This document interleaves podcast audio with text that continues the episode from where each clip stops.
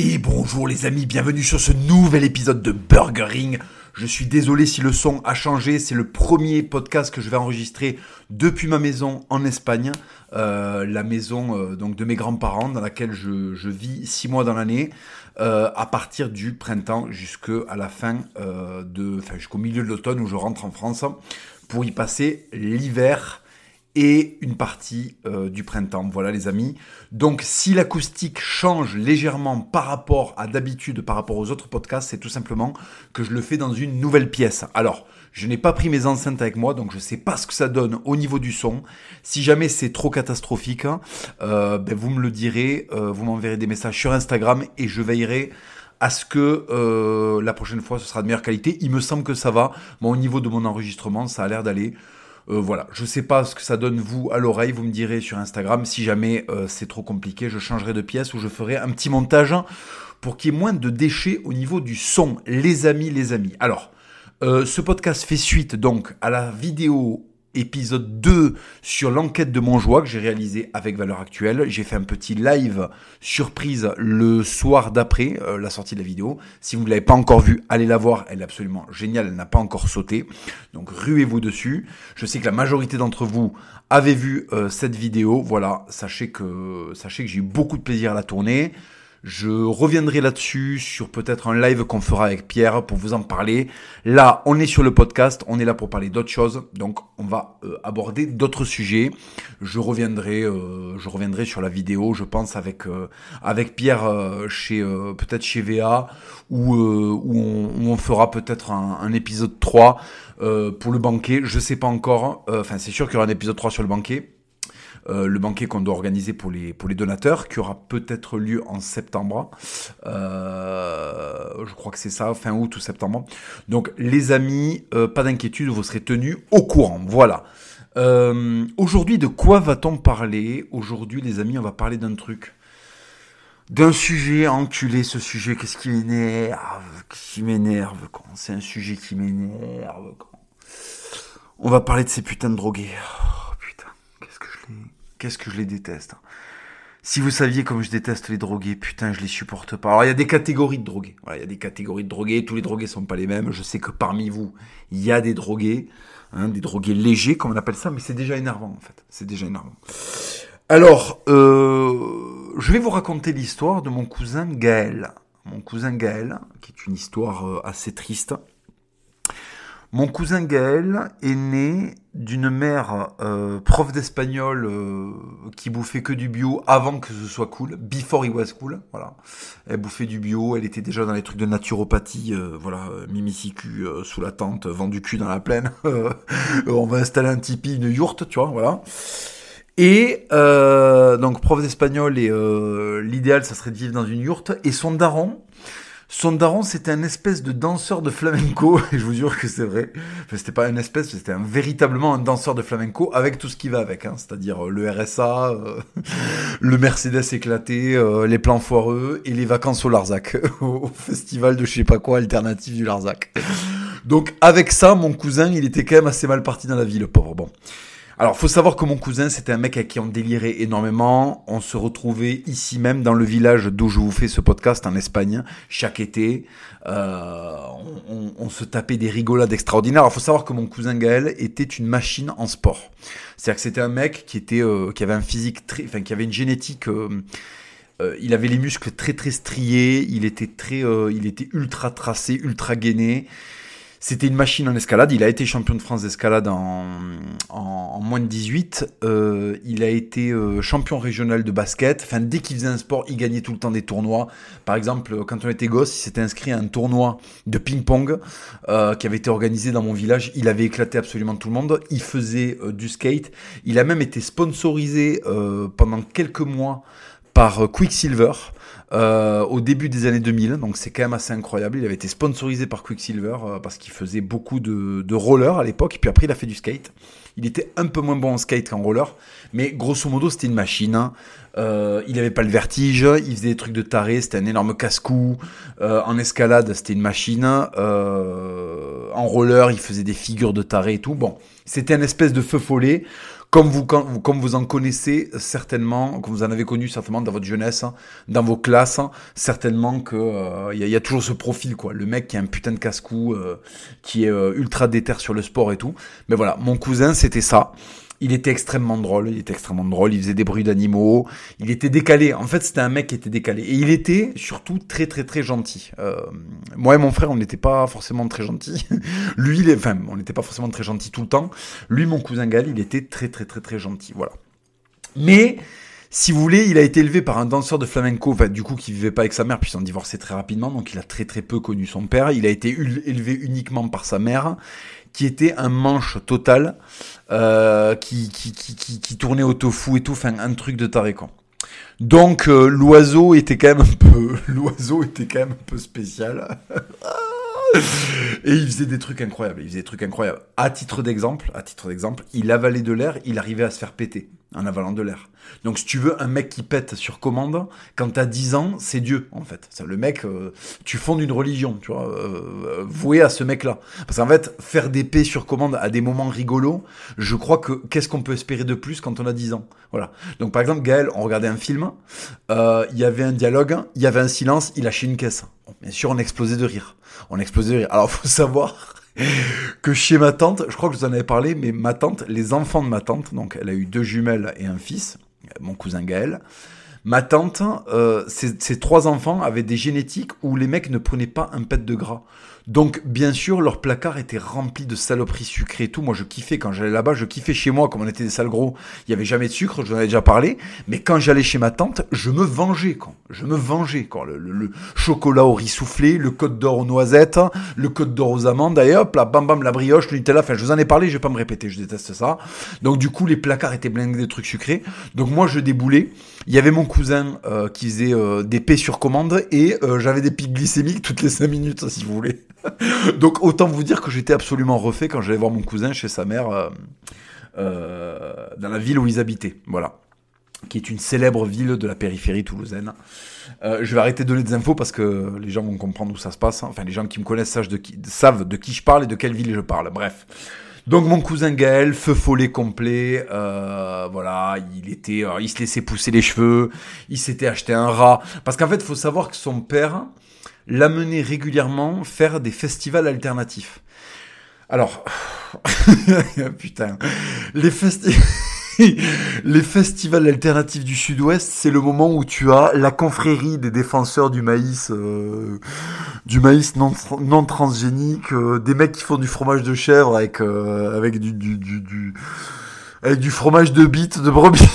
de brebis, euh, des jongleurs en tout genre, des jongleurs en tout genre, des gens qui vendent des t-shirts avec des trolls imprimés dessus, quoi, putain, la lie de l'humanité, quoi, les associations euh, arc-en-ciel, je sais pas quoi, là, avec des mecs qui ont des monosourcils et des dreadlocks, les types qui ont des t-shirts trop grands pour eux, et qui portaient ces pantalons là des années 90, je sais pas si vous vous rappelez, dans les années 90, il y avait une espèce de pantalon, enfin c'était une gamme de pantalons qui était très à la mode. Hein.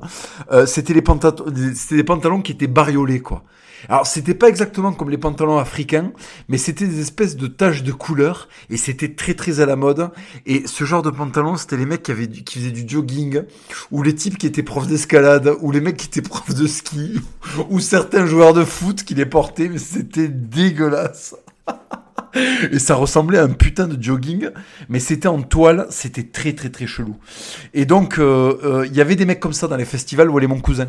Donc, le mec partait au Larzac pendant deux semaines, il revenait, il avait bronzé comme un fils de pute. Hein. Pendant deux semaines, il avait mangé que des merguez et, euh, et bu des oranginas. Donc il rentrait à Toulouse, il me racontait son séjour et moi je lui mettais des béquilles. C'est-à-dire que le mec rentrait de vacances, il me racontait tous les trucs de fils de pute qu'il avait fait, quoi. Et moi, pour le punir, je lui mettais des béquilles. Je lui mettais des béquilles, quoi, parce qu'il me racontait des trucs qui étaient intolérables. Ouais, euh, il y avait des jongleurs, euh, ils crachaient du feu, putain, c'était, c'était que des histoires avec des cracheurs de feu. Il avait adopté un rat, il capturait des animaux improbables pour en faire des animaux de compagnie. Euh, c'était un mec, si vous voulez, mon cousin Gaël, c'était un mec qui était démuni face à la complexité du monde, en fait. C'est-à-dire qu'il était très bon en sport, il aimait les animaux et ça allait pas plus loin, quoi, voilà. Donc, des fois, il récupérait un moineau qui s'était cassé la patte, il le nourrissait avec des frosties pendant un mois, tu vois. Donc l'oiseau, il recommençait à voler, sauf qu'il était devenu obèse et diabétique entre-temps.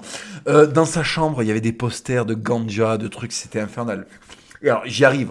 J'arrive au thème de la drogue, j'y arrive. Mais je, je veux quand même bien vous planter le décor. Et donc mon cousin Gaël, je vous raconte des anecdotes quand même pour que vous cerniez bien le personnage. Hein. Il, il, a quand même pondu des masterclass. Alors déjà, je vous ai expliqué qu'il arrivait à péter sur commande, et notamment quand il y avait des scènes tristes pendant les films. Donc par exemple, on regardait la liste de Schindler.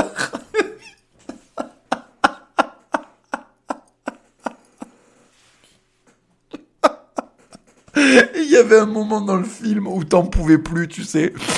Ces enfoirés d'Allemands avaient ils avaient raflé euh, tous les, gosses du ghetto. Enfin, c'était horrible, t'en pouvais plus. Et puis t'avais un mec qui était au bout du rouleau qui parlait un officier allemand, quoi. Et donc le mec était là et c'était un putain de moment et tout le monde avait la larme à l'œil, on avait la gorge serrée. Euh, oui, euh, vous avez vidé le ghetto, vous avez exterminé mon peuple. Il y avait un silence et pendant qu'il y avait un focus sur l'allemand avec un zoom progressif sur la gueule des Allemands, il y avait un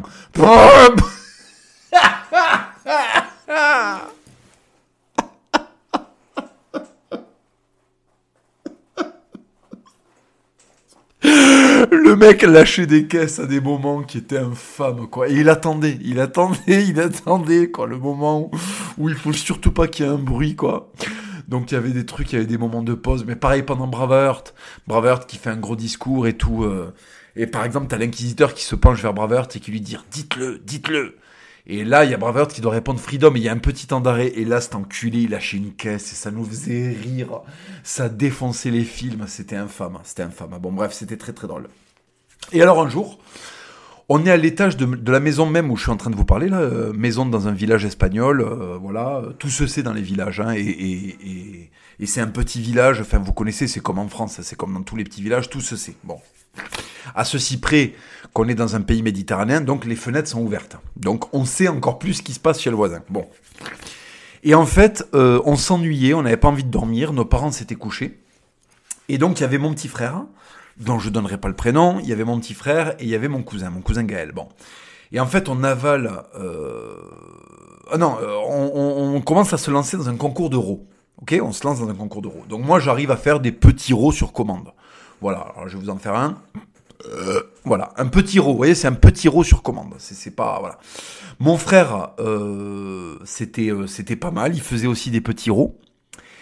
Mais Gaël, Gaël, il faisait des rows énormes. Vous savez, ceux qui sentent le coca et la bile, quoi. Euh, l'euro qui te délivre absolument tout le profil bactériologique, tous les microbiotes qu'il y a au fond de l'estomac de cet enculé. Et je vous rappelle qu'il faisait des festivals au Larzac. Donc du coup, il y avait des trucs vraiment euh, hardcore dans son estomac. Et quand il faisait des rots, je peux vous garantir que si une pièce était fermée, vous alliez immédiatement ouvrir la fenêtre. Bon bref. Donc du coup, il nous fait des rôles spectaculaires, on explose de rire, nos parents sont pas réveillés et ça nous fait de plus en plus rire, les héros sont de plus en plus forts. Bon, le mec est génial, il nous régale. Et à un moment, euh, on l'entend plus. On était dans le noir, hein. on était dans le noir, il y avait juste la lumière de l'extérieur qui nous éclairait avec la chaleur de l'été qui passait par la fenêtre. Hein. Donc moi, j'essayais d'avaler de l'air pour faire des héros, tout ça, mon frère, et on n'entendait plus mon cousin. Et le mec est en train d'avaler de l'air pour faire le plus gros rot que l'humanité n'ait jamais entendu retentir. Donc le mec est en train d'aspirer de l'air, il aspirait de l'air, il aspirait de l'air, on l'entendait plus, tu. Et en fait, au bout d'un moment, il se lève, il nous dit putain les gars, j'ai mal à la tête. En fait, il était mal en fait. Il était mal, je sais pas, je sais pas par quel processus et comment il avalait de l'air, mais en fait, le mec avait la tête qui était prête à exploser, il n'en pouvait plus. Et en fait, il s'est levé et il titubait. Donc on s'est vachement inquiété avec mon frère avec mon petit frère. Il titubait, il titubait, il va à la fenêtre. Il, il se passe quelques, quelques petites secondes, dans mon souvenir, c'est quelques secondes, il titube, il chancelle, et tout d'un coup, tout d'un coup, il lâche un rot, un rot, mais qui retentit dans la nuit, quoi, mais ils ont dû l'entendre euh, jusqu'à à, putain de Tolède, le rot, de tellement qu'il a lâché un ro phénoménal. Non, mais j'exagère bien évidemment, mais il a lâché un ro dans la nuit. Et ça a fait ça a résonné dans tout le village. Là, on voit la lumière de là où dorment mes parents s'allumer. Nous, on explose de rire, mais les rires de quand t'es gosse et que t'assistes à un truc de mongolien fini. Bon, sachant que pendant qu'il rote, il lâche une caisse, c'est ce que j'ai oublié de vous préciser. Donc il y avait le double truc de le mec rote et il pète. Enfin, c'est le, type, c'est. Euh, est-ce que le mec c'est un bouffon royal du 13 siècle? En fait, il pète et il rote sur commande. Bon, bref. Donc il lâche un ro phénoménal et ça résonne dans tout le village. Je me suis attrapé un putain de fou rire un putain de fou rire et ma daronne qui débarque dans la chambre. Mais qu'est-ce que vous faites? Et nous, incapables de lui expliquer que l'autre, il avait lâché un ro phénoménal. Putain, mais une crise de rire, une crise de rire, et je peux pas vous le retranscrire parce qu'il faut entendre ces rots, mais c'est des rots, c'est les rots qui sont inspirés par Stulu, quoi. C'est les rots qui viennent du fin fond de l'enfer, en fait. C'est des rots que Lovecraft, que seul Lovecraft aurait pu euh, euh, décrire. C'est des rots d'outre-monde, en fait, quoi. C'est un truc qui était sorti, il y avait une porte de l'enfer qui s'était ouverte dans son bide à l'autre enculé, quoi. Enfin, un rot phénoménal. Donc voilà un peu le genre de zozo que c'était. Et euh, petit à petit, il commençait à faire des trucs de plus en plus d'inquiets, en fait. Il commençait de plus en plus à faire des trucs de cassos, euh, voilà. Parce qu'en fait, il s'est fait un pote qui s'appelait Marius, qui était un espèce de voisin, et qui, pareil, était un gamin dont les parents s'occupaient pas trop et tout. Et ils ont commencé à fumer du shit ensemble. Et de l'herbe. Du shit de l'herbe. Bon. Et il y avait de la grosse consommation de bœufs parce que ça skatait, parce que c'était le début des années 2000. Euh, ça fumait, ça fumait, ça fumait. Et le mec commençait à faire des trucs rigolos, mais ça allait de plus en plus loin. Par exemple, un jour, il s'est fait engueuler par sa daronne, et il commence à lui expliquer qu'il était homosexuel, ce qui était complètement faux. Hein. Donc il commence à dire qu'il est homosexuel, et sa mère, qui pourtant était censée être de gauche et tout, commence à péter un câble. On s'est attrapé une crise de rire. Et après, il faisait un truc qui était extrêmement impoli, hein, extrêmement impoli. Euh, mais ça, c'est ça y est, il commence à être vraiment bien drogué. Sa mère lui parlait, et sa mère s'exprimait très lentement. Vous connaissez les darons, quand elles vous engueulent, les explications durent des heures. Hein. Et en fait, il lui lâchait des Ok, ok, ta gueule, ta gueule. C'est-à-dire que pendant, pendant qu'elle parlait, elle disait Ta gueule, ta. Moi, j'étais outré par ça. Moi, j'étais outré par ça. Dans notre famille, ça se passe pas comme ça, quoi. Moi, j'aurais fait ça à ma mère, mais mon daron me trépanait, quoi. Mon daron me trépanait. Des trucs comme ça, jamais j'aurais pu me les permettre avec ma mère. Sauf que lui, il avait pas son père. Il fumait du shit. Et sa mère, elle était complètement larguée. Donc, il lui faisait des trucs comme ça. Donc, moi et mon frère, on rigolait. Mais quand même, on se disait, le, le mec est de plus en plus chelou. Et un jour, euh, alors voilà, donc quand il allait chez son père, donc il allait faire des festivals au Larzac, et il fumait du shit, et il essayait des trucs, et des, et des, des pastilles, et des acides, et de la MD, enfin je sais pas si ça existait encore la même MDMA à cette époque-là, mais voilà quoi, des extasies, des, des trucs comme ça quoi. Voilà. Et, euh, et le mec, donc il avait les cheveux qui avaient poussé, il avait élevé un rat, il avait recueilli un rat qu'il avait élevé. Bon, bref, moi je voyais ça quand je... J'étais extrêmement dubitatif. Mais moi, à ce moment-là, j'étais au lycée, j'avais une gonzesse. C'était les moments de la vie, j'étais adolescent, j'avais une copine, j'étais en internat, donc je voyais pas trop mon cousin. Mais chaque fois que je le revoyais, le mec, je le trouvais de plus en plus chelou, quoi, en fait. Il commençait à porter des baguilles, euh, il faisait des trucs vraiment très chelous, quoi. Et euh, un jour, il rentre d'un festival. Il rentre d'un festival, euh, un festival alternatif, hein, donc euh, avec des mecs avec des monosourcils de fils de pute. Et, et il rentre et en fait, je le reconnais pas. Le mec est complètement fou en fait. Le mec est complètement fou. Et là, je comprends pas. Et ma tante m'explique qu'il a été admis dans, dans l'hôpital psychiatrique marchand de Toulouse. Là, je comprends pas. Je dis, oula, qu'est-ce qui se passe? Donc, je me dis, bon, ils vont le soigner, il va ressortir. Mais en fait, non.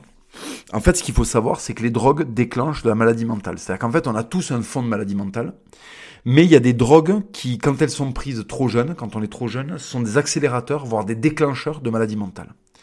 Donc mon cousin, très certainement que s'il n'avait pas pris d'acide euh, ou de MD ou d'ecstasy, euh, ou de LSD ou je sais pas quoi, il aurait jamais eu ces problèmes-là. Il aurait jamais eu sa schizophrénie. Or, il a pris des drogues qui ont déclenché sa schizophrénie. Donc à ce jour, donc je, vais vous dire quelque chose d'assez triste, mais mon cousin donc a été admis à l'hôpital psychiatrique et en fait il a perdu euh, sa normalité. Il se rappelle de plus rien. Tous nos souvenirs d'enfance qui étaient géniaux, il les a oubliés. Tous les moments qu'on a passés, par exemple l'histoire du roi à la fenêtre. Euh, je lui ai raconté une fois où on s'était recroisés euh, quand il était sorti de l'hôpital psychiatrique, il n'en avait aucun souvenir. Faut savoir que mon cousin était parfaitement bilingue en espagnol, il parle plus du tout espagnol. En fait, la maladie mentale lui a volé euh, sa vie, lui a volé son cerveau, euh, voilà. Et moi, j'ai développé euh, une aversion pour la drogue terrible. Alors moi déjà j'ai un tempérament où j'aime pas perdre le contrôle, je suis accro au contrôle. Donc déjà je n'ai jamais aimé perdre pied, même avec l'alcool. Hein. Même avec l'alcool, j'ai jamais aimé me murger, j'ai jamais aimé perdre pied. Voilà. Et mon cousin c'était l'inverse, lui il voulait planer, euh, voilà, il voulait, c'était les caractères inverses qui aiment perdre le contrôle et se perdre dans les rêveries, tout ça et tout. Bon. Et en fait, donc, il revient de ce festival. Euh, là, je vous ai donné la suite pour pas qu'il y ait de, pour pas qu'il y ait de fausses attentes ou de, ou de comment ça s'appelle, de, de, de, de, de, suspense. Mon, mon, cousin, à ce jour, n'a jamais guéri, hein, parce qu'on ne guérit pas de la schizophrénie. Donc, euh, je n'ai plus de contact avec lui, malheureusement, parce que c'est trop dur pour moi, en fait. Et c'est là où peut-être je, je fais de la merde, parce qu'il faudrait que je sois présent pour lui. Mais en fait, ça me fait trop mal ça me fait trop mal de le voir dans cet état-là. Je, je, je, ça me fait bader en fait. Donc je suis pas très présent pour lui. Euh, quand je le croise, il fait des trucs chelous, il me parle de trucs chelous. Euh, c'est très très dur pour moi. Des, des, fois, ça me tire l'alarme parce que je me rappelle tout ce qu'on a vécu ensemble et à quel point c'était un mec qui avait de l'avenir et à quel point la drogue a détruit son avenir. Quoi. Voilà. Donc je suis désolé. Là, c'est pas le c'est pas le c'est pas le, le, podcast rigolade, mais c'est quand même important que je parle de ça parce que la drogue c'est un vrai sujet et c'est un vrai truc. Bon. Et en fait, à partir de ce moment-là, j'ai développé un fascisme intérieur à l'égard de la drogue, mais d'une violence inouïe. Mais inouïe. Je ne supporte pas les fumeurs de shit, je ne supporte pas les fumeurs d'armes, et je sais qu'il y en a parmi vous. Hein. Euh, je ne supporte pas les cocaïnomanes, je supporte pas les mecs qui sont LSD, les, les, les là, les drogués, les, les, comment s'appelle, les punks à chiens, toute cette merde, je déteste ça. Bon, sachant que mon gros daron, dont je vous ai parlé lors du podcast sur les réunions de gauche, euh, mon daron là, qui est le sosie de Sean Connery, mon lourd daron avec des énormes avant-bras, il faisait un truc ultra violent quand j'étais gosse. Mon père avait une peur, c'était que je me drogue.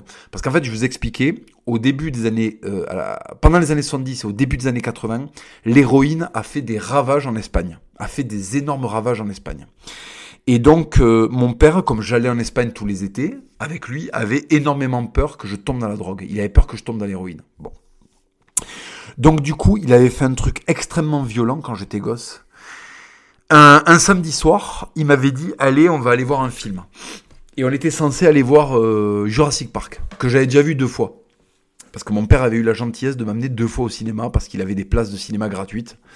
Et mon père, euh, mon père me acceptait qu'on aille voir deux, trois fois euh, certains films. Euh, et ça a été le cas pour Last Action Hero et The Mask et, et Jurassic Park pour me faire plaisir. Donc j'ai vraiment eu un daron qui m'a fait kiffer, qui était sévère, mais qui était aimant. Et donc du coup, j'ai vraiment eu, j'ai vraiment eu une enfance pour ça absolument géniale. Et donc, euh, donc ce qu'on faisait, c'est qu'on allait au cinéma, à l'époque, le cinéma UGC qui avait sur la place Wilson à Toulouse. Et ce qu'il faut savoir, c'est que le début des années 90 et le milieu des années 90, à Toulouse, il y avait encore deux espèces qui ont disparu depuis. Il y avait des skinheads, il y avait des skinheads d'extrême droite, donc les skinheads avec des paraboots, euh, des pantalons de treillis et des bombers. Il y avait des antifas, mais de la première époque, des, des, des, mecs du scalp, euh, des, euh, des, des, espèces de chasseurs de skins, et vous aviez des punks à chiens. Et en fait, les punks se faisaient tantôt tabasser par les antifas, tantôt tabasser par les, les, les skins d'extrême droite, en fait. Bon. Et les punks, c'était des espèces de drogués qui avaient des crêtes. Hein. Ils avaient vraiment un style dégueulasse. Hein. Et en fait, ils étaient héroïnomanes, ils se baladaient avec des meufs qui étaient rasées sur les côtés. Enfin, vous voyez le tableau. Ceux qui sont nés dans les années 80 euh, voient ce que je veux dire. Et en fait, moi, quand j'étais gosse, ils me faisaient peur, ces gens-là. J'avais l'impression qu'ils étaient malades, qu'ils étaient dangereux. En plus, dans les films, ils étaient représentés comme étant très dangereux. Euh, je me rappelle dans Last Action Hero, t'as une espèce de drogué qui agresse le gamin. C'est horrible, il est infernal, quoi. Et, euh, et donc, ces mecs-là se faisaient éclater. Et c'était l'époque du sida. C'était l'époque où les punks à chiens avaient le sida, euh, les punks tout court avaient le sida et les punks à chiens avaient le sida. Quoi. C'était la grosse époque du sida. C'était l'époque en fait euh, de la fin des Trente Glorieuses et donc la France est en train de rentrer vraiment dans la décroissance et dans le, la fin du rêve français. Et donc tu avais dans la rue euh, des gens qui étaient qui étaient des vrais miséreux à la masse quoi. Et d'ailleurs je crois que hum, Bourdieu a écrit un bouquin là-dessus qui s'appelle Toute la misère du monde, je crois, je crois. De, de souvenirs, je crois qu'il parle de ça. Il parle beaucoup de ça. C'était les années Mitterrand, c'était les années où la rue, voilà, il y avait une espèce d'effervescence sociale parce que il y avait effectivement des laissés pour compte et il y avait, euh, il y avait dans la rue, il y avait des skinheads, il y avait des punks, quoi. C'était quand même, c'était vraiment une autre époque. Quand on se dit ça aujourd'hui, euh, qu'il y avait encore, parce que pour le coup, il y avait une, il y avait une, il y avait un régiment de para à Toulouse avec la, la, la, la caserne de Franck Casal Et donc, tu avais des paras euh, qui étaient skin et qui avaient des, des, des, des lacets blancs sur, leur, euh, sur leurs chaussures, hein, qui se baladaient avec leur treillis. Euh, avec des fly jackets ou des ou des bombers et qui allaient éclater des qui allaient éclater des punks pour leur prendre leur thune euh, et pour les dépouiller quoi voilà. Et en fait un euh, et donc le samedi soir, c'était le soir où tu avais le plus d'animaux dans la rue quoi, c'était le soir où tu avais le plus de débiles mentaux. C'était le soir où tu avais le, le, le, le, plus de, de, de skin et de, et de punk et de, et de prostituées et, de, et d'effervescence, quoi, en général. Et donc, mon père, vous savez ce qu'il avait fait, mon père? Pour me dégoûter de la drogue, il m'avait pris en bagnole, on s'était garé, parce qu'à l'époque, tu pouvais te garer dans le centre de Toulouse, c'était beaucoup moins engorgé, engorgé que maintenant, tu, pouvais te garer facilement. Et il m'avait amené voir des punks à chiens qui avaient les bras ravagés par les trous de seringue, en fait. Et qui avaient des plaies béantes et qui étaient en état de gangrène, en fait. Voilà. Et là, il avait fait un truc méga violent. C'est pour ça que mon daron, certes, c'est un communiste, mais alors si c'est un communiste, c'est un gigantesque. Le mec, c'est Emiliano Zapata, en fait. Le mec m'amène devant ses drogués et il me dit Tu vois, Hugo, la drogue, ça fait ça. Et il me montre des punks à qui étaient en train de pourrir à ciel ouvert. Je sais pas si vous vous rendez compte de la violence du daron. Et il faut savoir que, en même temps, j'étais très souvent fourré chez mon grand-père, qui était, comme vous le savez, un, un ancien combattant anarchiste, et qui détestait aussi les drogués. Il détestait les mecs qui s'asseyaient par terre. Euh, voilà. Et donc lui, il me disait, euh, ouais, euh, il faudrait les mettre dans des camions et les fusiller. Voilà. Parce qu'en fait, c'était des sociaux traîtres. Et pour lui, les drogués étaient du sous-prolétariat qui végétait et qui était responsable de la criminalité. Et en fait, sa solution à lui, c'était pas de les réinsérer avec des éducateurs, c'était de les mettre, je cite, je vous traduis en français, des camions, les amener dans des ravins. Alors, je sais pas si le mec avait compris qu'en France, euh, des ravins, bon, si tu veux, on peut pas les tuer des gens dans des ravins comme dans les années 30 en Espagne. C'est, c'est pas des choses qui se font dans les années 90. Et lui, il comprenait pas pourquoi on les mettait pas, donc je cite, dans des camions qui les amènent dans des ravins, dans des ravins, où on les fusille et après il y a un tractopelle qui met de la terre dessus. Voilà. Ça, c'était sa solution pour les droguer. Donc, si vous voulez, j'ai baigné dans un milieu d'hostilité à la drogue quand même assez violent, voyez, assez violent. Entre mon grand-père et mon daron, pour eux, si vous voulez, parce que c'était deux énormes mecs de gauche, hein, mais c'était la gauche solide, c'était la gauche, euh, voilà. Euh, pour eux, si vous voulez, la drogue, c'était un truc d'énorme fils de pute. C'est-à-dire que tu fumes un joint, ta mère tapine. D'accord? Au moment où tu commences à rouler, elle est en train de se faire un compte Viva Street, ta daronne. Au, moment où tu commences à lécher le papier euh, job pour faire ton bédo, ta daronne, automatiquement, tu vois, euh, c'est presque mécanique, se met à se créer un compte mais, euh, Viva Street sur Internet. Voilà. Et ce que je veux dire Pour eux, c'était vraiment rattaché à la l'humanité, la drogue. Et ils avaient aucune pitié pour ça. Bon. Donc j'ai grandi dans ce contexte-là. Et voilà que mon cousin, j'ai 18 ans, je suis en train de défoncer Halo sur la Xbox 1, je suis dans ma piole, je suis au top, j'ai une meuf superbe, je suis à l'internat, j'ai les clés de l'internat. Donc euh, voilà, euh, je peux aller zoner à l'internat avec ma meuf, c'était trop bien. Et à cet âge-là, euh, juste le fait de pouvoir les zoner dans un endroit avec ta meuf, il y a un matelas disponible, je vous fais pas un dessin. Bref, donc j'étais refait, j'étais trop content. Et euh, j'étais plein de testo, tout ça. Et mon cousin rentre du, du festival, et déjà je vois ça dégaine, je pose la manette, je mets sur pause, donc j'arrête de tuer des Covenants. Je me lève, je l'attrape, je lui mets quatre béquilles. Déjà pour commencer, parce que le mec avec des, il avait des dreadlocks alors qu'il est blanc, si tu veux. Donc là déjà ça commence mal. Son baggy tombait à la moitié de l'arrêt de son cul, c'était infernal. Il avait un t-shirt Association Arc-en-Ciel, déjà Arc-en-Ciel, si tu veux, j'avais envie de lui péter toutes les dents. Euh, il avait l'air sale et il avait un putain de rat sur l'épaule. Donc déjà, il rentre dans ma chambre pour euh, pour venir euh, me donner de l'amour. Je l'attrape par les épaules, je le mets sur le côté, je le coince contre le mur et je lui mets quatre béquilles. Après, il me dit des mots que j'écoute pas parce qu'en fait, à ce moment-là, j'étais pas en capacité de me concentrer et d'écouter ce qu'il avait dire parce que pour moi, il appartenait plus au genre humain. Et je lui mets des calottes dans la nuque et je lui fais des torsions truc de base. Voilà, des trucs, euh, je lui fais une pinochet, quoi, un petit peu, tu vois, je le, je le rudois, je le secoue un petit peu. Bon. Et là, le mec, au lieu de faire comme d'habitude, de contracter et d'attendre que ça passe, euh, il commence à pousser des cris de trottoir, en fait. Pas comme d'habitude, parce que d'habitude, mon cousin savait que j'allais le, taper parce qu'il était ce qu'il était. Et donc, du coup, il contractait, ça le faisait rire. Et donc, du coup, je le tapais deux fois du, plus fort jusqu'à qu'il arrête, de rire. Au bout d'un moment, il faisait ah, ah, ah, oh, oh, Et il en pouvait plus. Et là, j'arrêtais. Là, il commence à pousser des cris phénoménaux. Et après, il me dit des mots complètement incohérents, le mec. Des mots complètement incohérents. Je me dis, bon, lui, euh, lui là, il est, chelou. Il y a une semaine qui passe, puis deux, et puis on se retrouve pour un repas euh, qu'on faisait de manière annuelle pour euh, honorer la mémoire de mon grand-père qui était décédé. Mon grand-père était décédé en 2002. Et donc on se réunissait à la Toussaint, parce qu'il était mort à la Toussaint. Donc on se réunissait à la Toussaint pour, pour faire une veillée en mémoire de mon grand-père. Bon. Et là, je vois le mec, et là, il est stratosphérique. Il est sur Saturne. Il est sur Saturne. Il fait des gestes bizarres, il me regarde sans dire un mot. Et là, ma tante, elle vient, elle me dit euh, Ton cousin a de graves problèmes. Bon. Euh, Qu'est-ce qui se passe? Donc, Personne ne me répond, donc je dis rien de ça. Et en fait, au bout d'un certain temps, euh, ma mère me prend dans un coin et me dit Voilà, ton cousin, il a pris des substances. Et en fait, il est devenu. Euh, il a des problèmes psychiatriques et il redescendra jamais. Donc là maintenant, il va devoir prendre des médicaments à vie. Alors je sais pas si vous êtes au courant, mais en fait, quand un mec a des problèmes psychologiques, il prend des médicaments pour que ça aille mieux. Et en fait, une fois que ça va mieux, il arrête de prendre les médicaments, donc ça redégringole en fait. Ça redégringole. Et en fait, ils font comme ça sans arrêt des hauts et des bas. Donc ils font des allers-retours dans les hôpitaux psychiatriques. Donc en fait, ça coûte un pognon à la collectivité monumentale. Donc en fait, la solution de mon grand-père, finalement, elle est moins coûteuse. Bon, bref.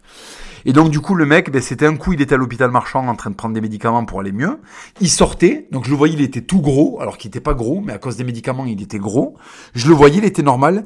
Enfin, il était plus ou moins normal. Et petit à petit, il perdait du poids et il redevenait dingue, le mec. Il redevenait dingue et euh, il redevenait bizarre et il recommençait à avoir des, des, des comportements bizarres. Bon. Et donc là, j'ai compris que mon cousin était foutu, qu'il était trépané jusqu'au dernier degré, que c'était fini. Et ça, ça m'a fait beaucoup de mal à l'époque. Et à partir de ce moment-là, j'ai développé, euh, j'ai développé de la, j'ai développé de la haine pour les drogués. J'ai développé de la haine. Bon.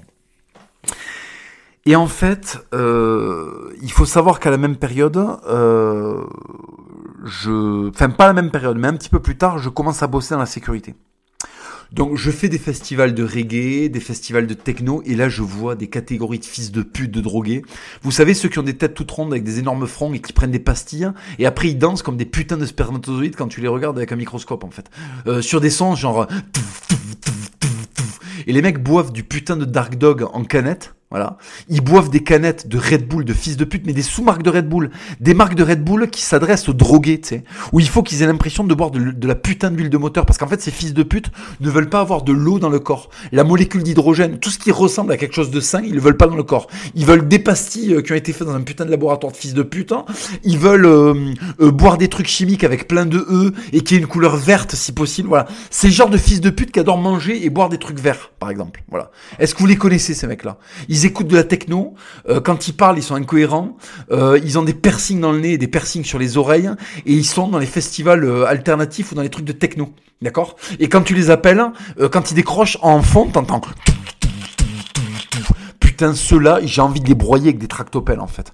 J'ai envie qu'il y ait un putain de camion ben avec des, des, des, des, des, des, éboueurs avec des uniformes de flics chiliens, tu sais, euh, de l'époque de Pinochet, qui les vois. Pendant qu'il y a un concert, tu sais, pendant qu'il y a un concert techno, les mecs garent un putain de camion, ils sortent à base de hop, hop, hop, hop, hop, ils attrapent ces putains d'ordures humaines à jambes, là, tu sais. Ils les foutent dans la broyeuse, tu sais. Et là, dans la broyeuse, on entend, et la broyeuse les écrase et après, ça fait des carrés de fils de pute, tu sais. Et les mecs, ils arrêtent de sortir voilà. cest pendant 5 minutes, euh, durant leur putain d'existence, ils arrêtent de boire des trucs verts, euh, de manger des trucs verts et d'écouter des trucs verts en fait. Parce que oui, euh, la techno, si elle avait une couleur, ça serait un putain de vert face au Matrix, tu vois. Les mecs buvaient des boissons de l'espace. Il y a une marque de boisson qui est sortie récemment qui s'adresse à ces mecs-là. Parce qu'à l'époque, ils buvaient du Dark Dog. C'était une espèce de, le logo, c'était une espèce de chien qui était en train de crever sur fond jaune. C'était dégueulasse. Ça inspirait tout sauf la bonne santé. Et ces fils de pute se butaient à ça. Alors que les mecs de droite et les fascistes prenaient du Red Bull. Comme tout être humain qui se respecte. Voilà. Parce qu'il y avait un match entre Red Bull et Dark Dog. Et quand t'étais un être humain, tu prenais du Red Bull. Et quand t'étais un énorme fils de pute et que ta daronne, enfin, ça fait des tarots aux gens, eh ben, tu prenais un Dark Dog. Tu prenais un bon Dark Dog bien vert, bien chimique. Et les mecs se tassaient euh, l'estomac avec ça. Mais quelle bande de fils de pute. Alors, euh, il y avait des outfits, comme on dit, avec des suites à capuche, euh, des piercings coniques dans le pif. Les mecs, tu savais pas, c'était une tribu d'aborigènes ou des enculés de drogués, tu sais, c'était un peu des deux à la fois. Ils étaient infernaux. Il y avait des crânes rasés avec des énormes fronts. il y avait de la dreadlocks. Il y avait des, des, des, des, des, pupilles dilatées de fils de pute euh, sous effet de drogue. Putain, qu'est-ce que je les déteste. Si un jour je deviens dictateur, il y aura des rafles de drogués en fait. On les fusillera, on les mettra dans des camps de rééducation. Et comme on peut jamais euh, rééduquer un drogué, on les fusillera à la fin. Mais on les mettra quand même dans des camps de rééducation pour que ça leur casse les couilles. Parce que moi, il y a un truc qui me fait kiffer, c'est voir des drogués qui sont en train de trembler parce qu'ils sont en train d'essayer de sortir de la drogue en fait. Ça, c'est des visions qui me calment. Tu vois, il y a, y, a, y a, pas grand-chose qui me calme dans la vie, sauf aller sur YouTube, regarder les, les des, des, euh, des, des, des, putains de compilations de chaos, des compilations d'animaux qui explosent parce qu'on tire avec des calibres pas adaptés sur eux, et des compilations de drogués qui se grattent le bras parce qu'ils en peuvent plus.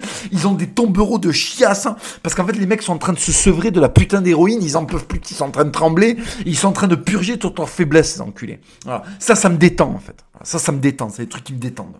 Donc en fait, je veux même pas qu'on tue les drogués. Je veux que d'abord on les mette dans des camps là de rééducation où on les force à faire des trucs humiliants, style regarder les bisounours et dire non, la drogue c'est mal en boucle pendant une heure debout dans la cour, euh, en train de de leur passer des diapositives où euh, de temps en temps il y a des pastilles, ils doivent dire euh, non, tu vois comme dans euh, comme dans le Paris. Voilà, ça, ça me détendrait en fait. Ça, ça me putain de détendrait.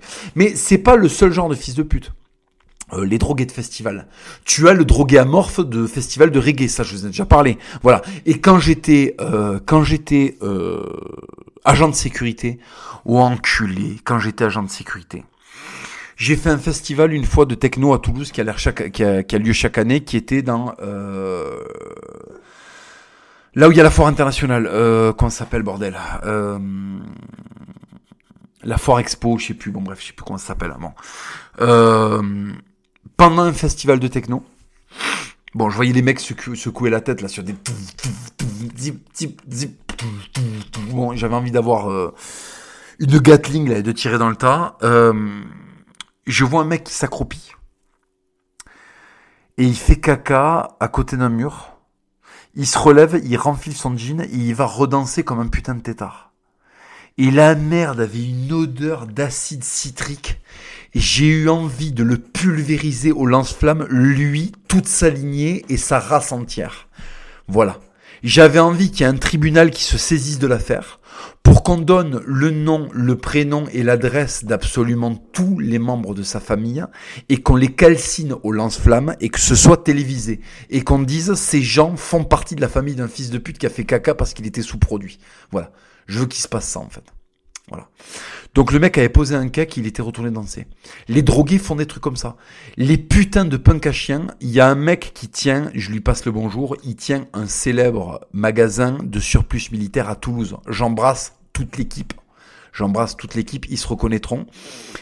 Et euh, le directeur de ce magasin est un mec qui est là depuis des années. Il a un magasin qui est absolument génial. Je vais pas citer le magasin parce que je veux pas leur faire euh, leur attirer d'ennui.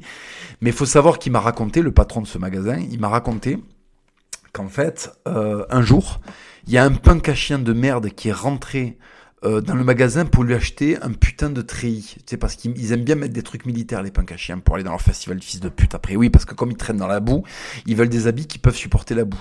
Donc ils achètent des treillis avec des sangles. Enculé, rien que d'en parler, j'ai envie... Rien que d'en parler, j'ai envie de contacter des, des, des, des, entreprises qui ont des camions. Bref. Et donc, euh, le mec vient et lui dit, avec ses voix de putain de drogué typique, eh mec, si ma copine est dessus, tu crois que tu peux nous offrir un pantalon Je sais pas si vous vous rendez compte de la violence.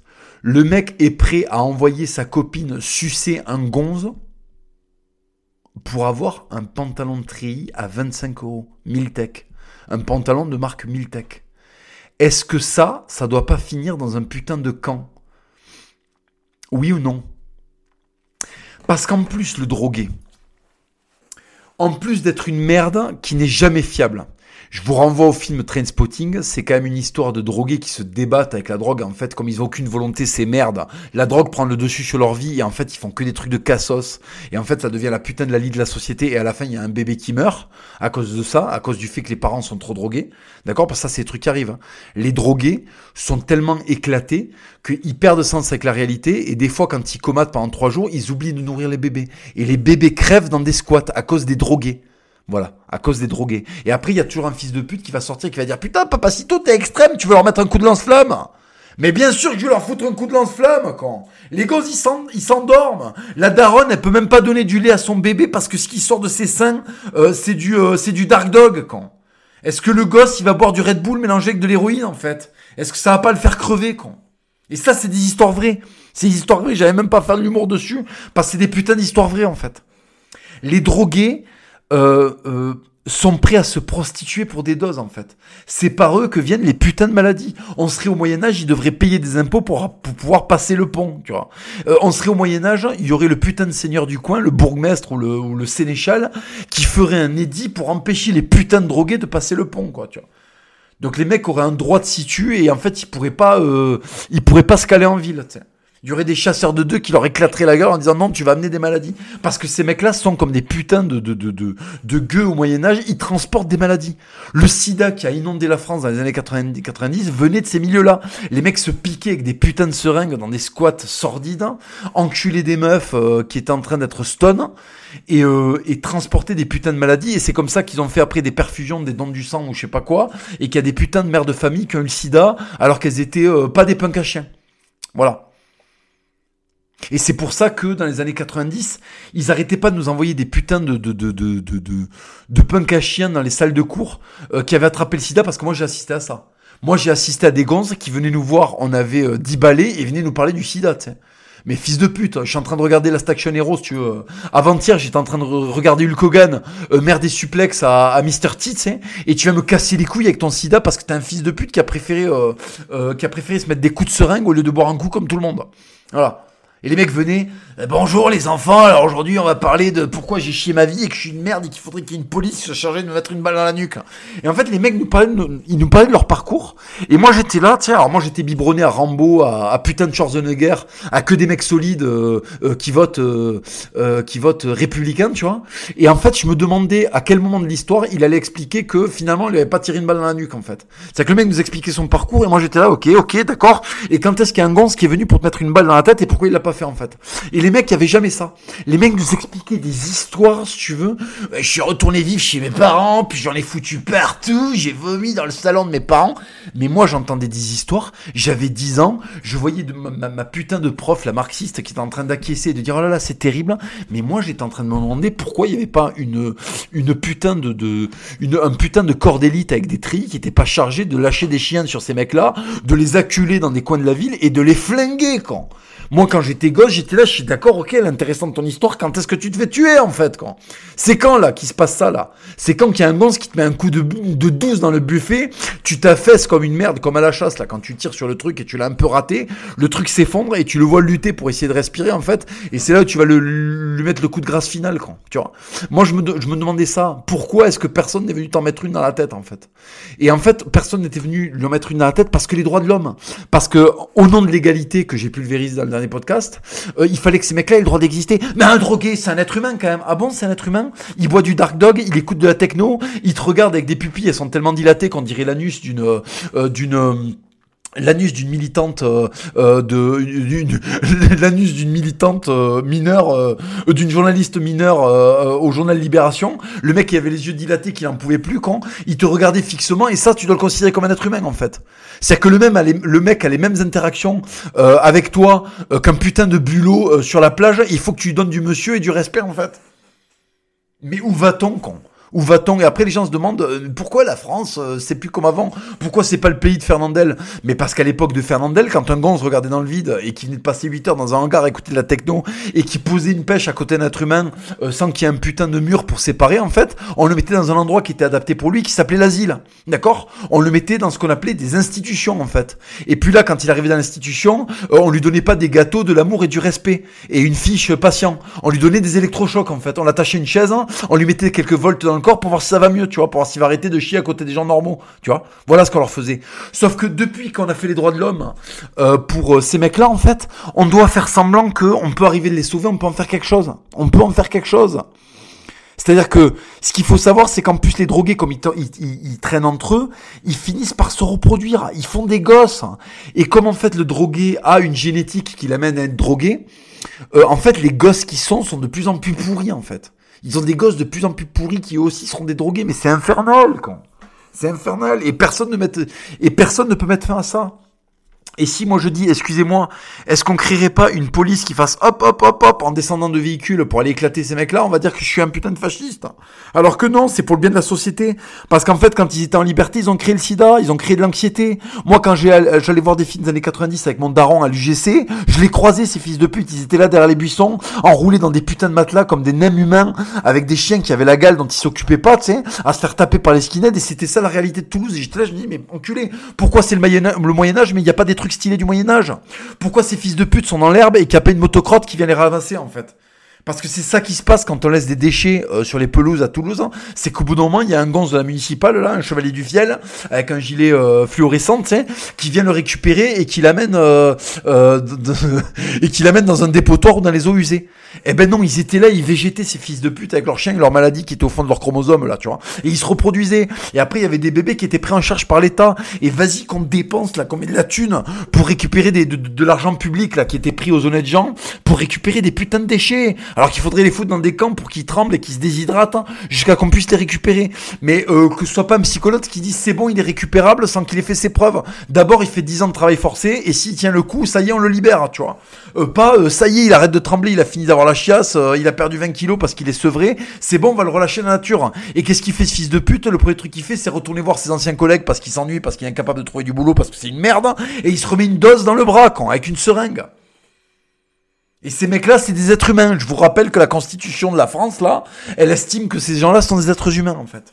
Et donc, du coup, quand tu leur parles, tu peux pas t'adresser à eux comme je le ferais avec Maximus ou comme je le ferais avec un bulot sur la plage. Tu vois quand je les regarde, j'ai pas le droit de les regarder comme si je regardais un verre de terre. Euh, tu sais, quand on jouait au rugby, là, qu'il avait un peu plu et que t'avais tous les verres qui sortaient du sol. Des fois, dans les rucks, là, je regardais par terre, là. Tu, voyais des verres de terre, tu disais, putain, euh, t'as une vie spéciale, l'ami, quand. T'es tout rose, t'as pas de bras, tu gesticules. Eh ben, c'est presque ça, un drogué, là. Quand ils dansent dans leur putain de festival techno, là, tout, en remusant leur putain de tronche, hein, t'as l'impression de voir des asticots, quand. T'as l'impression de voir un sac d'asticots. Est-ce que t'as pas envie d'y foutre le feu, là? Est-ce que t'as pas envie que ça soit comme dans True Lies, là? Que, que, que, que Schwarzenegger, il attrape une pompe à essence, qu'il mette un briquet devant, et qu'il arrose, quand Qu'il arrose, que ça flambusque, que ça grille, comme des merguez au camping, quand Putain. Et ces mecs-là, on leur doit le sida, et ils votent, ces fils de pute, ils votent, quand Ils votent. Ils votent et c'est pour ça que Mélenchon il a 20%, quoi. Putain. Et t'es obligé de vivre avec eux. Parce qu'en fait, ils possèdent un truc que tu possèdes aussi, ça s'appelle la nationalité française. Et ils peuvent le prouver parce qu'ils ont un putain de papier. Et comme ces fils de pute le perdent sans arrêt parce qu'il faut attention à rien, il y a toujours une putain de, d'assistante sociale qui débarque et qui leur refait faire les papiers, en fait. Ne t'inquiète pas, euh, euh, je vais t'aider à refaire tes démarches pour que tu puisses avoir, euh, que tu puisses prouver que t'as une nationalité française, en fait. Mais c'est infernal. Mais c'est infernal. Et moi, j'étais gosse, les mecs venaient à l'école, ils nous expliquaient, ouais, et puis après, euh, ah, j'ai bourlingué, euh, j'ai eu un chien, mais ah, il est mort de maladie, mais fils de pute, un chien, faut s'en occuper, quand. Si tu passes ta journée à vivre dans un matelas et qui fait dans un dans un matelas que tu poses dehors là, dans un sac de couchage quechua, sais, et que le chien en fait il est à poil ras et qui crève pendant l'hiver parce que le mec nous a expliqué ça. Eh, mon chien meurt de froid. Mais moi, moi quand il m'a dit ça, j'avais pas peine de j'avais pas de peine pour lui. Moi, c'était lui que j'avais envie d'éclater quand. Le mec nous explique que son chien est mort de froid parce qu'il dormait dehors. Mais, mais, mais enculé de toi. Mais pourquoi t'as imposé ça à ton chien? Ton chien, il a été dressé depuis la préhistoire pour faire des trucs d'éther, et toi, comme t'es un espèce d'animal qui se met du LSD dans les veines, qui est sorti dans, dans, je sais pas quel laboratoire de fils de pute, euh, tu imposes cette vie à ton chien, et ton chien, il a pas les mots en fait. Il, il a pas les, armes psychologiques, il a été dressé pour être loyal. Il peut pas dire non désolé, je peux pas être ton chien, t'es trop un fils de pute en fait. Tu chancelles quand tu marches, tu chancelles quand. Est-ce que les gonzes qui chancellent, il y a un problème? T'as trois raisons de chanceler. Soit euh, t'as pris un KO et c'est stylé que tu chancelles parce qu'en fait t'as payé tes couilles, c'est monté sur le ring. Soit t'es un ancien de Dien Bien Phu, t'as fait 20 ans de maçonnerie et donc du coup tu chancelles. Euh, soit en fait euh, tu, tu chancelles parce que tu commences à avoir Alzheimer parce que t'as 90 balais de bons et loyaux services de vie au service de la France. Voilà. C'est les trois raisons pour lesquelles t'as le droit de chanceler. Est-ce que quand tu chancelles parce que t'as des putains de produits dans les veines alors que t'as 20 balais, la seule chose que tu mérites c'est que mon grand-père s'occupe de ton cas, tu vois, à la place de l'assistante sociale. Mon grand-père, si tu veux, dans sa tête, il visualisait des camions, des ravins et de la terre. Voilà. C'est-à-dire que la fin de Casino, là, tu vois.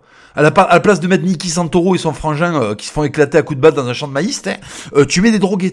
Et après, il y a un putain de tractopelle qui recouvre tout ça pour que ça fasse du fertilisant, quoi. Voilà. Ferti, fertiligène. Hein, voilà. Moi, des solutions, j'en ai en fait. J'en ai. Parce que ces mecs-là sont responsables de trucs qui les dépassent en fait. Et comme personne ne leur met un coup d'arrêt, si tu veux, parce qu'en fait, jusqu'à maintenant, comme il n'y avait pas les droits de l'homme, quand des mecs avec des comportements comme ça, en fait, la tribu statuait et disait bon, lui il est jobastre, il fait des trucs chelous, on va l'enfermer avec les enfants ou les bêtes, tu vois, enfin pas avec les enfants, on va l'enfermer avec les bêtes, on va l'enchaîner dans un coin de la carrière, euh, voilà, il va être là, bon, on sait qu'il est spécial, on va l'aider, voilà, mais on l'aider en l'attachant quand même, tu vois. Euh, là maintenant, faut faire semblance que ces gonzes-là euh, sont en capacité d'avoir le bac, sont en capacité de faire des phrases en fait, alors que c'est pas vrai, alors que ce n'est pas vrai. Ils font moins de phrases que les bulots qui à la plage en fait. Donc ça, c'est problématique. C'est problématique a les droits de l'homme, en fait. J'ai appris récemment que la Suède, la Suède, euh, à une époque, dans les années 60-70, ils stérilisaient les drogués et les déficients mentaux, en fait. Voilà. C'est-à-dire que oui, euh, Ikea, euh, tu sais, le jingle Ikea là, tu sais, euh, oui, les meubles carrés, oui, oui, d'accord, on est sympa, oui, on fait des boulettes à la viande, oui, on a des boissons à la cerise, mais t'inquiète pas que quand il y a un gonze qui est un peu fracassé, on reste des vikings quand même. C'est-à-dire qu'à un moment, on l'attrape, hein, et puis on lui met un coup de fertiligène dans les burnes, comme ça, il se reproduit pas. Voilà, parce qu'en fait, les mecs, au fond d'eux, il y a le Valhalla quand même, hein, tu vois, oui, oui, ça fait des Ikea avec des trucs de PD pour Noël, tu sais, mais en fait, il y a un moment, ils se rappellent qu'ils sont vikings c'est des gros Vikings. Et en fait, ils rêvent d'aller au Valhalla. Et donc, du coup, euh, quand il y a un mec qui est un peu trop drogué, t'inquiète pas qu'ils trouvent des solutions, l'histoire. Et après, le gauchisme a gagné, et donc, du coup, ils ont arrêté de stériliser mecs comme ça. Mais à une époque, ils l'ont fait, en fait. Ils l'ont fait, donc je trouve ça génial. Bon, bref. Et si vous voulez, comme dans le pays des droits de l'homme, spécifiquement la France, c'est dans le pays des droits de l'homme, c'est impossible de s'en prendre à ces mecs-là, en fait. Parce qu'en vérité, pour les aider, il leur faut pas euh, une assistante sociale de gauche qui fait des phrases très compliquées qu'aucun drogué n'a la capacité d'écouter. Oui, parce qu'en plus, un putain de drogué, ça n'a aucune capacité de concentration, si vous voulez. Donc, si tu veux, quand la, quand l'assistante sociale lui fait des phrases, le mec pompe rien, en fait. Le mec pompe rien. Donc, c'est pas des phrases qu'il faut lui faire, c'est des clés de bras, en fait. C'est pas des discours qu'il faut lui faire. Euh, c'est des, euh, c'est des étranglements, en fait. Voilà. Euh, le mec, il faut qu'il comprenne comme ça. C'est-à-dire que moi, si vous voulez que je sauve des drogués, il y en a que je pourrais pas sauver parce que c'est congénital. Il y en a d'autres, donnez-moi du budget, je vais les sauver, vos drogués. Vous inquiétez pas, les rues vont être propres. Hein. Il va arrêter d'y avoir des mecs bizarres avec des sarouels et des, et des treillis euh, devant la cathédrale Saint-Cernin, en fait. Vous inquiétez pas. Le gueux du 21e siècle, Papacito a des solutions pour lui. D'accord? Voilà. Moi, j'ai du boulot à leur donner. Euh, je, je, sais quoi faire d'eux. Voilà. Et quand ils meurent, je sais quoi faire de leur corps. Et s'ils restent vivants, je sais quoi faire de leur force de travail. Vous inquiétez pas. Voilà.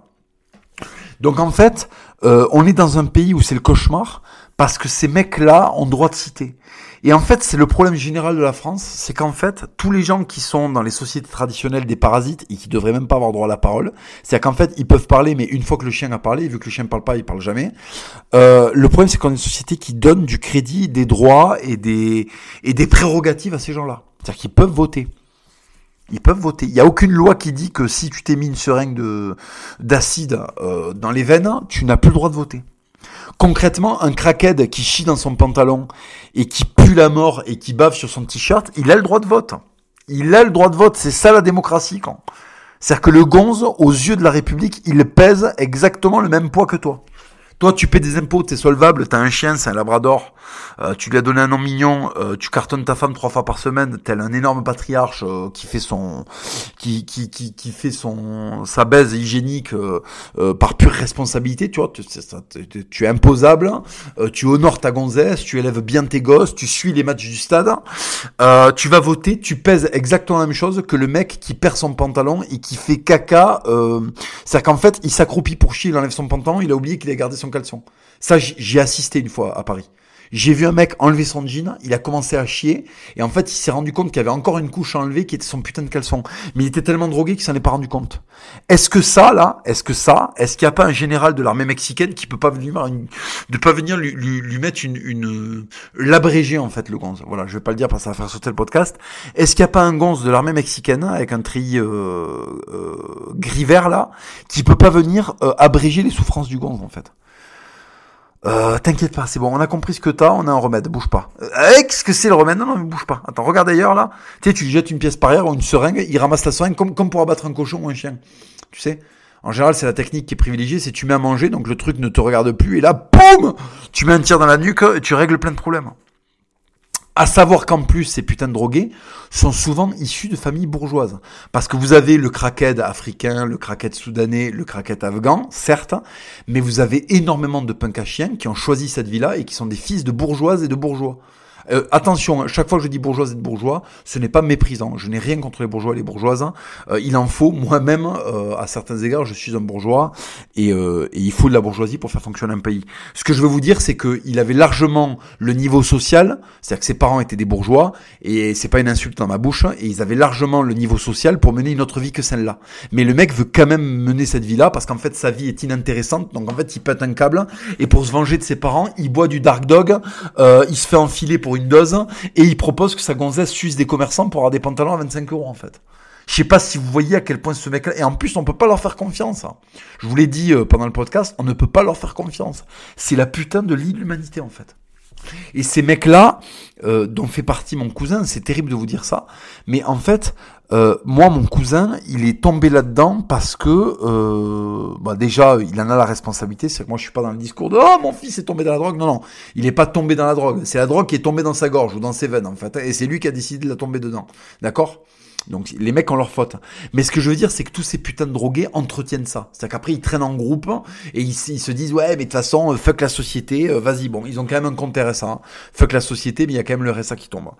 Et alors pour clore cet épisode très euh, brouillon sur les drogués, sachez que je me baladais récemment avec mon ex sur une route qui va de du village d'Esperaza à Carcassonne.